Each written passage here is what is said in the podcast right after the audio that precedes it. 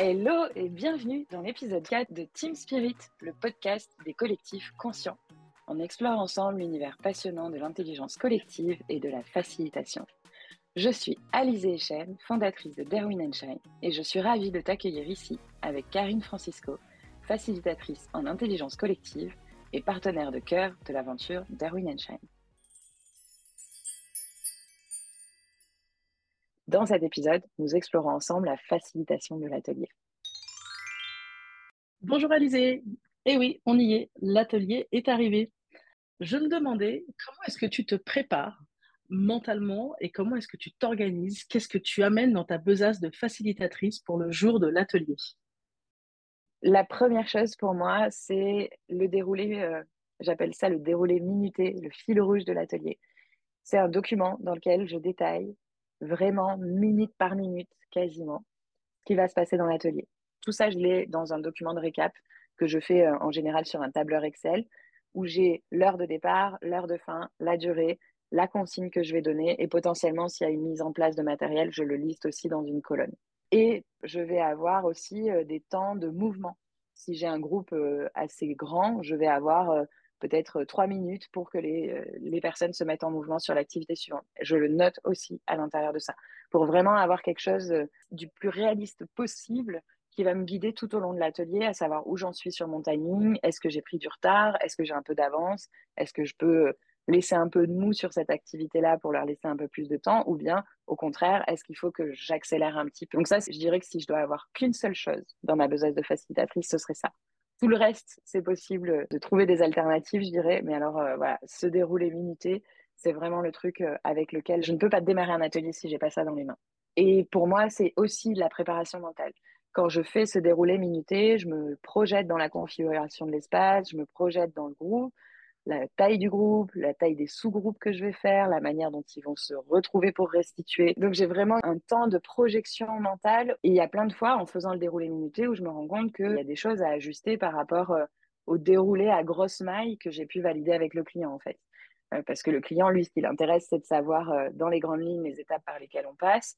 Et quand je rentre dans le détail, ça me permet aussi de me dire, ah ben là, avec les mouvements, les temps morts qui vont s'ajouter, peut-être qu'une activité doit être réduite, ou bien même euh, qu'il y ait un module qui puisse pas rentrer dans le temps qu'on a imparti. Pour moi, c'est vraiment la, chose la plus importante. Et après, mais ça, je pense qu'il y a plein de ressources pour ça, mais voilà, évidemment, je vais prendre tout un tas de matériel, de gommettes, de post-it, de paperboard, de, feutres, de crayons de couleur, de feuilles volantes, de pâte à fixe, du scotch, du scotch de peintre. Ça, c'est un, élément assez essentiel, le scotch de peinture, pour pouvoir euh, accrocher des éléments sur les murs sans arracher la peinture du lieu qui nous accueille. C'est pas mal. Voilà, donc avoir vraiment toutes ces petites choses. Euh, là, je dirais, c'est de la papeterie hein, euh, et en réflexion par rapport à chacune des étapes, évidemment. Euh, si euh, dans une des étapes, euh, j'utilise une ficelle pour matérialiser le lien entre les participants, bah, il faut que j'amène ma ficelle. Donc mon déroulé minuté, il me permet aussi de savoir à chaque étape de quoi j'ai besoin en termes de matériel.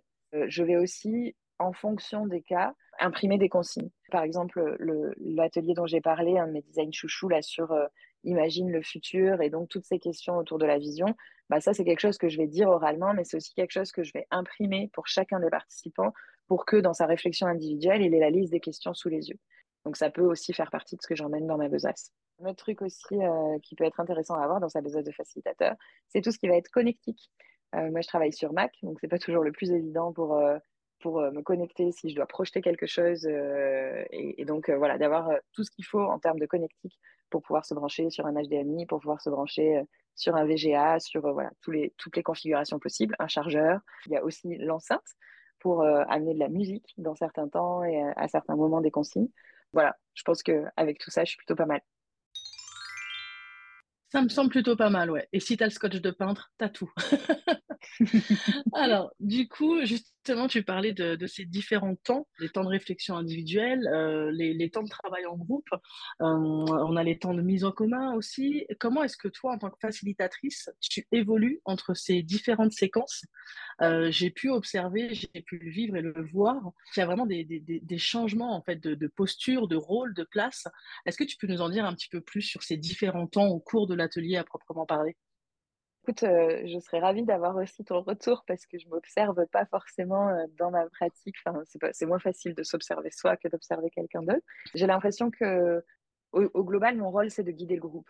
Donc, quand on est sur des consignes individuelles, il peut y avoir un peu d'éparpillement dans le groupe, euh, pas forcément envie de s'y mettre, etc. Donc là, je vais plus avoir un rôle de ramener les gens sur le focus sur l'activité et aussi de faire le tour et de voir bah, si je vois qu'il y a une personne peut-être qui n'a pas l'air de réagir, lui demander est-ce que c'est OK pour toi, est-ce que tu es en train de réfléchir ou est-ce que tu as besoin de clarification sur la consigne? Euh, donc vraiment d'être voilà, en soutien individuel. Après, au niveau des travaux de groupe, bah pareil, je vais passer de groupe en groupe, voir un petit peu euh, comment ça se passe. Peut-être euh, mon rôle, ça va être aussi d'équilibrer si je sens dans un groupe qu'il y a une personne qui est peut-être plus présente que les autres et qu'il n'y a pas une répartition de, de parole au niveau des participants. Je vais peut-être m'approcher plus de ce groupe-là pour essayer de remettre un peu d'équilibre. Et après, sur les temps de mise en commun, le facilitateur, pour moi, il a un rôle de gardien du temps, d'essayer de, de faire en sorte que la mise en commun euh, ne dérive pas en termes de, de timing et euh, parfois aussi de, de, de, modérateur. Je vais euh, parfois euh, voilà, modérer certains propos, adoucir un petit peu pour permettre finalement une cohésion de groupe et pas être juste dans un gros clash, quoi. Et alors, justement, ça faisait partie des questions que je voulais te poser et tu mets le, doigt dessus. Mais est-ce que tu t'es déjà retrouvé confronté à des participants euh, totalement réfractaires, voire euh, saboteurs, qui ne jouent pas du tout le jeu de l'atelier? Et du coup, comment tu gères cette situation? Qu'est-ce que tu fais de ces participants? Comment réagir en fait dans ces cas-là? C'est une vaste question. Évidemment, ça m'est déjà arrivé et j'aurais tendance à répondre que euh, c'est un peu du cas par cas. Il y a un truc qui me vient que j'avais fait dans un atelier il y avait une personne qui était dans une posture euh, assez réfractaire et pas très participative. Et euh, a priori, c'était un peu sa posture dans l'équipe en général. Et, ça a généré un, peu de tension. Et en fait, euh, je suis allée voir cette personne-là et je lui ai proposé d'avoir un joker. Je lui ai dit, moi, j'ai besoin que tu t'impliques dans le groupe.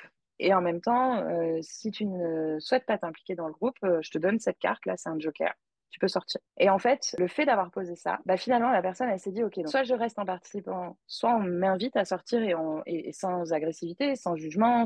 La personne va tout de suite se recadrer parce qu'elle n'a pas envie de sortir de l'atelier. Donc ça, ça peut être un axe. Après, ça m'est déjà arrivé aussi d'avoir des conversations à part, de prendre la personne euh, pendant des travaux de groupe, par exemple, où je laisse les groupes en autonomie sur leurs consignes et je vais euh, accompagner la personne à l'extérieur et on va avoir un échange pour essayer de comprendre pour quelles raisons la personne est dans cette posture-là et comment est-ce qu'elle peut transformer cette énergie euh, réfractaire ou contestataire en énergie constructive dans le cadre de l'atelier. Et peut-être aussi lui flécher les instants dans l'atelier dans lesquels ce sera opportun d'exprimer ces choses-là. Je pense que le rôle du facilitateur, c'est un peu euh, le border collie avec le troupeau, c'est de faire en sorte que chacun revienne dans le groupe et raccompagner euh, les, personnes qui s'égarent un petit peu dans le groupe. Et ça peut prendre euh, vraiment différentes formes. Il faut être créatif, rester aussi sur quelque chose de... C'est pas personnellement contre moi, en fait. Ça a tout à voir avec lui et ça n'a rien à voir avec moi. Et donc, je le prends pas contre moi. C'est pas mon atelier qui est nul. C'est pas ma manière de donner la consigne qui est nulle. C'est juste que lui a une posture et que lui a quelque chose à exprimer. Et donc, euh, bah, comment est-ce que je fais pour le réintégrer dans le groupe? Je pense que la vraie question à se poser, c'est ça. Merci Alizé. Du coup, ça me fait écho, ça m'amène aussi à, l'importance, on en avait déjà discuté, mais de poser du coup les règles de l'atelier de l'intelligence collective quand on le fait à chaque début d'atelier euh, et de poser ce cadre justement pour pouvoir ensuite euh, s'y référer avec les participants et ça c'était aussi l'occasion de, de, revenir peut-être sur ce sur ce oui. point-là les fameuses bases le cadre de l'atelier de l'intelligence collective sur euh, écouter avec attention parler avec bienveillance et pouvoir toujours se référer à ce cadre par rapport à ça, Karine, je pense que c'est hyper important ce que tu dis là et que pour moi, ça fait partie de l'introduction, du démarrage de l'atelier. Et le cadre doit rester apparent pendant tout l'atelier pour pouvoir y revenir. Il est important euh, qu'il soit consenti par le groupe, qu'on leur demande leur validation, potentiellement qu'on leur demande de compléter. Et il y a un élément de cadre que j'aime beaucoup mettre, qui est la liberté. Et donc, euh, je leur offre la liberté de participer ou non aux différentes séquences que je vais proposer, la liberté d'être dans la salle ou pas, et aussi je démine tout de suite le fait que si vous avez une urgence, s'il y a quelque chose qui finalement ne vous permet pas d'être présent dans cet atelier, mieux qu'il sorte et revenir quand il est prêt. Est-ce que tu peux nous donner pour toi peut-être l'exemple du, du, pire atelier que tu as eu à, à gérer et pourquoi est-ce que ça a été pire? Qu'est-ce qui s'est passé dans cet atelier-là qui ferait que c'est l'atelier de référence à ne surtout pas reproduire? Il y en a un qui revient qui est relativement récent, c'est peut-être pour ça que c'est lui qui revient. Et pour moi, c'est assez rigolo parce que le point central venait plutôt du commanditaire que des participants. Donc parfois, on peut aussi être surpris par son commanditaire et pas, et pas par les participants. Et là, en l'occurrence, euh, donc c'est un atelier qu'on a préparé assez vite, un peu dans l'urgence. C'est déjà un signal faible, en fait. Quand on est dans l'urgence pour préparer un atelier, c'est déjà un signal qui nous dit attention. Ensuite, on était sur un profil de commanditaire qui était euh, un petit peu dans le contrôle, même carrément dans le contrôle, à vouloir tout faire, à pas finalement me laisser trop d'espace dans ma pratique de facilitation, à anticiper tout. Donc, il y a une part de moi où, je me disais peut-être que son positionnement est lié au court temps qu'on a de préparation et qu'en fait, elle stresse euh, qu'on n'est pas tout de près, donc elle, anticipe des choses, elle avance, etc. Et en fait, c'était aussi un signal faible de ne pas euh, me faire confiance complètement sur ma partie. Et en fait, quand on s'est retrouvé dans l'atelier, elle a finalement pas entièrement respecté ma posture de facilitatrice et mon rôle de référente facilitatrice. Et donc, il y a eu euh, régulièrement euh, des moments où elle reprenait la main sur l'animation, où elle modifiait les timings, où elle modifiait les déroulés qu'on avait définis et validés ensemble. Et euh, à la fin de la journée, dans le débrief, je lui demande comment est-ce que c'était pour elle, est-ce que l'atelier a convenu à ses attentes, etc. Et elle me dit, bah, de toute façon, moi, j'en attendais rien, je ne m'attendais pas à apprendre quoi que ce soit, donc oui, c'est bon. Et là, en fait, c'était, je dirais, le bouquet final des signaux faibles, c'est-à-dire qu'on est dans ce qu'on appelle la fascipulation. J'ai déjà en tête ce que je veux faire avec l'équipe et je vais utiliser un facilitateur en intelligence collective peut-être inconsciemment, mais en tout cas pour euh, faire semblant de collaborer. Et ça, je pense que c'est le pire. Pour moi, en tout cas, c'est le pire parce que à ce moment-là, je me sens utilisée parce que j'ai amené un icebreaker, parce que je suis une facilitatrice externe. Alors, le temps collectif est tamponné comme collaboratif, alors qu'en fait, il n'y avait pas de collaboration puisque tout était déjà prévu et, et tout était déjà défini en amont de l'atelier et l'atelier n'a pas fait évoluer la feuille de route et les décisions qui étaient déjà prises. Donc en fait, euh, on était plus sur un exercice de communication que sur un exercice de facilitation d'intelligence collective. Et je pense que ces signaux faibles me permettront euh, de le voir venir plus facilement sur une prochaine fois.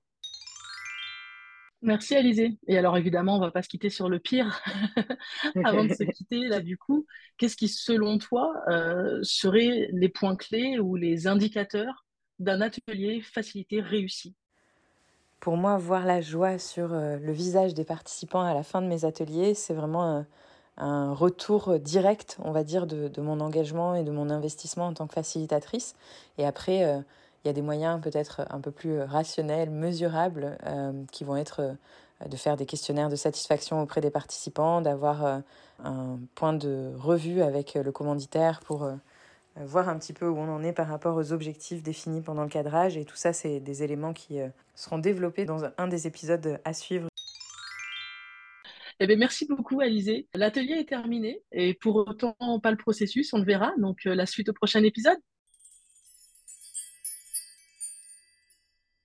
Dans le prochain épisode, nous explorerons la quatrième des cinq étapes clés d'un atelier d'intelligence collective, restituer les pépites d'un atelier collectif.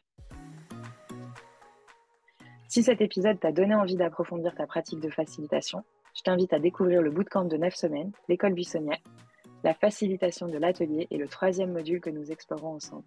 Toutes les infos sont sur le site d'Erwin Shine, le lien est dans le descriptif de cet épisode. Prends soin de toi et à très vite pour la suite de l'aventure Team Spirit, le podcast des collectifs conscients.